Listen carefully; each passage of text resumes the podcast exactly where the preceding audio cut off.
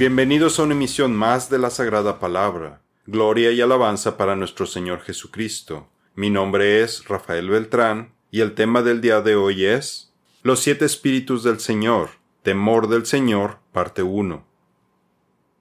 En la emisión anterior terminamos de ver al espíritu del conocimiento y las consecuencias de la ceguera espiritual al rechazar el conocimiento que nos ofrece el espíritu del conocimiento. Ahora empezaremos a ver al espíritu del temor del Señor, su participación en la salvación de los creyentes, y comenzaremos a ver algunos de los frutos que desarrolla en las vidas de quienes siguen sus consejos, que son parte de su ministerio, al ayudar a los creyentes en su andar en los caminos del Señor. Si buscamos la definición secular de temor en el diccionario de la lengua española, encontramos que es sentimiento que hace huir o rehusar aquello que se considera dañoso, arriesgado o peligroso. Es una sospecha de un daño futuro. Dentro de las definiciones que el diccionario incluye está que es el temor de Dios, lo que describe como miedo reverencial y respetuoso que se debe tener a Dios. Es una descripción sencilla, pero me alegro que esta organización secular haya incluido esta definición en su diccionario, que nos da una noción pero puede ver una mejor definición de qué es el temor al Señor en nuestros estudios, qué es el temor al Señor, parte 1 y parte 2. En esta emisión, para evitar repetir lo que publicamos en los estudios anteriores, queremos enfocarnos al ministerio o servicio del espíritu del temor del Señor en la vida del creyente. El espíritu del temor del Señor participa en la salvación. Como recordará, los siete espíritus del Señor reposan sobre el Mesías, nuestro Señor Jesucristo, y los encontramos en Isaías 11.2. El espíritu del temor del Señor proviene de las palabras hebreas Yir'ah y Yahweh, que en conjunto nos hablan del honor, respeto, reverencia y gran admiración que debemos tener hacia Yahweh. El primer ministerio que realiza el espíritu del temor del Señor es trabajar en el corazón del incrédulo, para que se dé cuenta de la reverencia completa que debe tener hacia el Todopoderoso, el que esté asombrado ante su santidad y que lo honre como el Dios de tremendo esplendor, grandeza, santidad y de poder incomparable, ya que Él es el creador del universo. Yo hice la tierra y creé al hombre sobre ella. Yo extendí los cielos con mis manos y di órdenes a todo su ejército. Isaías 45:12. Entonces el ángel que vi que estaba sobre el mar y sobre la tierra levantó su mano derecha al cielo y jurando por el que vive por los siglos de los siglos, por él mismo que creó el cielo, la tierra y el mar, y todo lo que hay en ellos, dijo, se acabó el tiempo. Apocalipsis 10, 5 al 6. El espíritu del temor del Señor es quien imparte la gracia divina directamente al corazón de las personas, lo que les permite a sus almas volver a nacer, a estar vivos espiritualmente, a llenar sus lámparas con aceite para que estén encendidas, esta obra inicial, directa y sobrenatural del Espíritu, es absolutamente indispensable para quitar la enemistad mortal que el pecador tiene con Dios, la mala predisposición de su corazón, su oscuridad espiritual, y que así obtenga ojos para ver y oídos para escuchar. Trae la luz espiritual a su vida, el Creador nos dice que la única forma de quitar las tinieblas y dejar entrar la luz es cambiando el corazón. Esto es lo que cura la ceguera de las personas, curando su ojo que permite recibir la luz de la palabra de Dios. Para que les abra sus ojos a fin de que se conviertan de las tinieblas a la luz y del dominio de Satanás a Dios, para que reciban por la fe en mí el perdón de pecados y herencia entre los que han sido santificados. Hechos 26, 18. Los preceptos del Señor son rectos, que alegran el corazón. El mandamiento del Señor es puro, que alumbra los ojos. El temor del Señor es limpio, que permanece para siempre. Los juicios del Señor son verdaderos, todos ellos justos. Salmos 19, 8 al 9. El espíritu del temor del Señor limpia el corazón, lo renueva y nos enseña la correcta forma de temer al Señor Una vez que el espíritu del temor del Señor deja todo listo en el corazón nuevo del incrédulo, lo transforma en una nueva criatura, en un creyente vuelto a nacer, que es capaz de comprender el conocimiento salvador de la palabra de Dios y puede llevar a cabo las actividades espirituales que le agradan al Señor. Por ello, el rey Salomón nos indica que la participación del espíritu del temor del Señor es el primer paso para adquirir el verdadero conocimiento de la palabra de Dios y para recibir su sabiduría, que nos permiten aplicar las verdades espirituales contenidas en la palabra de Dios para las decisiones que tomamos diariamente en nuestras vidas. Este es el verdadero conocimiento de Dios, quien escribe sus mandamientos en los corazones y en las mentes de los creyentes, y además les da su espíritu para que puedan obedecerlos. Así vemos cómo están relacionados los espíritus de sabiduría, conocimiento, entendimiento y del temor del Señor, y el ministerio crucial que tienen para la salvación de las personas. El temor del Señor es el principio de la sabiduría y el conocimiento de lo santo es entendimiento. Proverbios 9:10. El temor del Señor es el principio del conocimiento. Los insensatos desprecian la sabiduría y la disciplina. Proverbios 1:7. Y dijo al hombre, He aquí que el temor del Señor es la sabiduría, y el apartarse del mal el entendimiento. Job 28:28. Los frutos del espíritu del temor del Señor. Después de que el espíritu del temor del Señor formó parte del milagro de la salvación del incrédulo, ahora reina en el corazón del nuevo creyente. Su ministerio continúa produciendo los más poderosos efectos y tiene una amplia influencia sobre todos los propósitos, deseos y acciones del cristiano. Cuando el espíritu del temor del Señor habita en el corazón de los creyentes, se van a manifestar ciertos frutos espirituales, y a continuación mencionaremos ocho frutos de este espíritu que hemos identificado. Primero, el espíritu del temor del Señor nos enseña a amar a Dios y a querer conocerlo más. El espíritu del temor del Señor promueve en el corazón del creyente una profunda reverencia, amor, gratitud y alabanza hacia Dios, por habernos dado su salvación y por todo lo que hace por nosotros preside en todo acto de adoración, para hacerlo en espíritu y en verdad. Encontramos una estrecha relación entre el espíritu del temor del Señor, la reverencia y la alabanza, es una reverencia tan profunda a Dios que va acompañada de amor y una preocupación por rendir una obediencia estricta a todos sus mandamientos. Jesús les dijo, Amarás al Señor tu Dios con todo tu corazón y con toda tu alma y con toda tu mente. Mateo 22, 37. Y ahora Israel, ¿qué requiere de ti el Señor tu Dios? Sino que temas al Señor tu Dios, que andes en todos sus caminos, que lo ames y que sirvas al Señor tu Dios con todo tu corazón y con toda tu alma, y que guardes los mandamientos del Señor y sus estatutos, que yo te ordeno hoy para tu bien? Deuteronomio 10, 12 y 13. El temor del Señor es un balance entre amor y obediencia.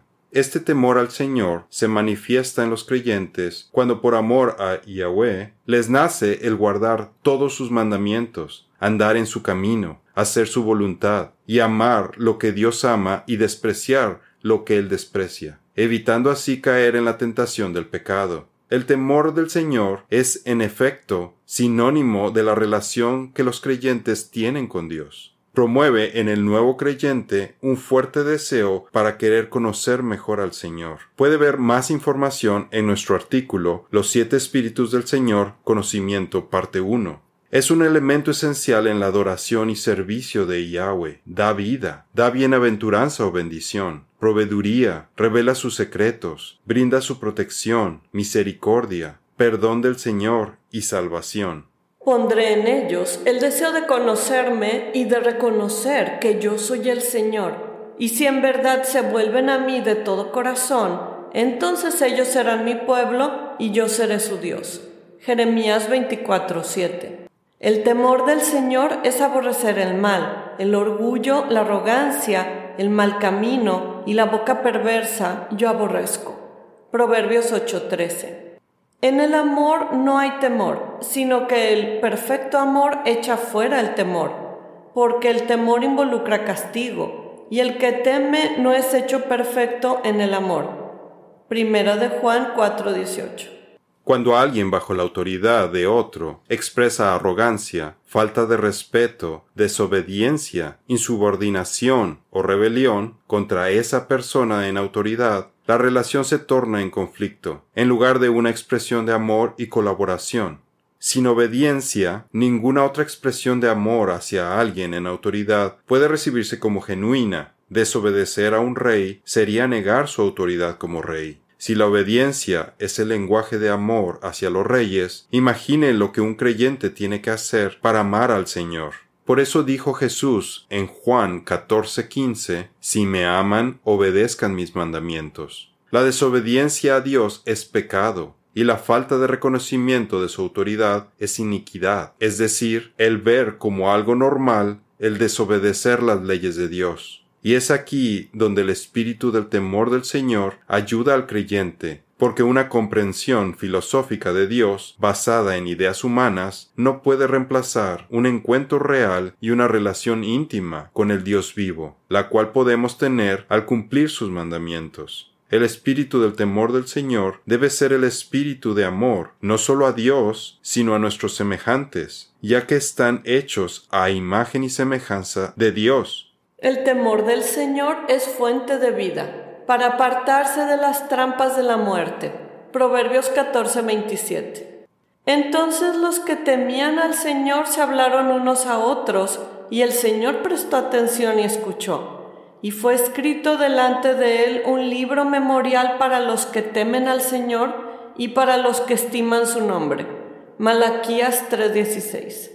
Segundo, el espíritu del temor del Señor nos dota con reverencia. El espíritu del temor del Señor provoca un cambio total en lo que pensamos, sentimos y hacemos. Y cuando estos cambios ocurren, empieza la reverencia al Todopoderoso, la cual se enfoca en adorar su grandeza, venerar su pureza, respetar su omnisciencia, rendir homenaje a su bondad, asombrarse ante su poder, honrar su justicia, respetar estrictamente su voluntad, tener una preocupación por complacerlo, ser de su agrado y demostrar un santo temor a nuestro Creador, quien nos dio la vida y el mismo aire que respiramos. Cuando esta reverencia ha cambiado nuestro comportamiento, llegamos al punto en el que el temor a Dios nos ayuda a adorarlo correctamente en espíritu y en verdad, en sus términos y no en los nuestros. Santo y venerable es su nombre. Salmo 111, 9c. Y del trono salió una voz que decía, Alaben ustedes a nuestro Dios, todos ustedes sus siervos, los que le temen, los pequeños y los grandes Apocalipsis 19:5. Tercero, el espíritu del temor del Señor nos hace humildes. Otro efecto que produce el espíritu del temor del Señor es la humildad y la sumisión, y con ello nos damos cuenta de que no somos más que barro y polvo, meras vasijas en las manos del alfarero. Tanto en Abraham como en Job encontramos ejemplos de esta humildad. Asimismo ustedes, los más jóvenes, estén sujetos a los mayores, y todos revístanse de humildad en su trato mutuo, porque Dios resiste a los soberbios, pero da gracia a los humildes.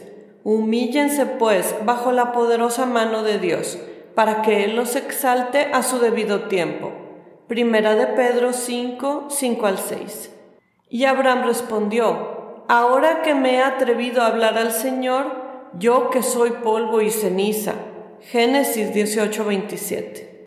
Conocer la autoridad de Dios de primera mano produce un corazón sumiso, un corazón de carne en lugar de un corazón de piedra. La sumisión y la obediencia dan testimonio de un temor genuino del Señor, que sólo puede provenir de conocer a Dios personalmente. La recompensa de la humildad y el temor del Señor son la riqueza, el honor y la vida. Proverbios 22:4. El profeta Isaías nos dijo que el espíritu del temor del Señor está sobre Jesús, quien voluntariamente se mantiene en sumisión, respeto y honor a Dios Padre. Nada agrada más a nuestro Señor Jesucristo que hacer la voluntad de su Padre. Él nos dijo que su alimento es hacer la voluntad de su Padre. Y como creyentes vueltos a nacer, el temor del Señor denota la reverencia y humildad por el pensamiento de que Jesucristo es el juez ante quien compareceremos en su tribunal. Cristo, en los días de su carne, habiendo ofrecido oraciones y súplicas con gran clamor y lágrimas al que lo podía librar de la muerte, fue oído a causa de su temor reverente. Hebreos 5:7 él se deleitará en el temor del Señor, y no juzgará por lo que vean sus ojos, ni sentenciará por lo que oigan sus oídos, sino que juzgará al pobre con justicia, y fallará con equidad por los afligidos de la tierra. Herirá la tierra con la vara de su boca, y con el soplo de sus labios matará al impío. Isaías 11, 3 al 4.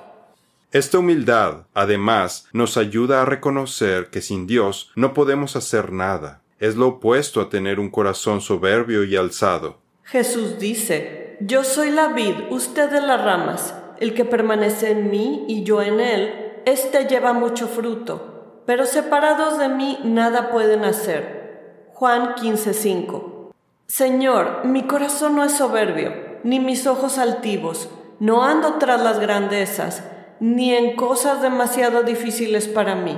Salmo 131.1. Cuarto, el espíritu del temor del Señor nos ayuda para no ofender a Dios. Por otro lado, temer al Señor es odiar el mal, implica tener una aversión a ofender al Todopoderoso con malas obras, o comportándose con un orgullo arrogante. El espíritu del temor del Señor ayuda a frenar el comportamiento carnal, haciendo la conciencia del creyente más aguda, al incrementar el miedo natural que experimenta el creyente en su conciencia a consecuencia de sus transgresiones. Lo que resulta es una actitud que evita y hasta huye de las tentaciones, y se abstiene de pecar, de esta forma, el creyente tiene mucho mayor cuidado sobre el trato que tiene con los demás, cuidando más sus conversaciones, midiendo más sus palabras, desarrolla un temor al castigo que puede recibir por su desobediencia, por lo que el temor a ofender a Dios moldea nuestro comportamiento para que hagamos lo recto, justo, piadoso y agradable al Señor. Y por esto yo mismo me ejercito constantemente en conservar una conciencia irreprensible ante Dios y ante los hombres. Hechos 24:16. Quinto, el espíritu del temor del Señor nos brinda alegría.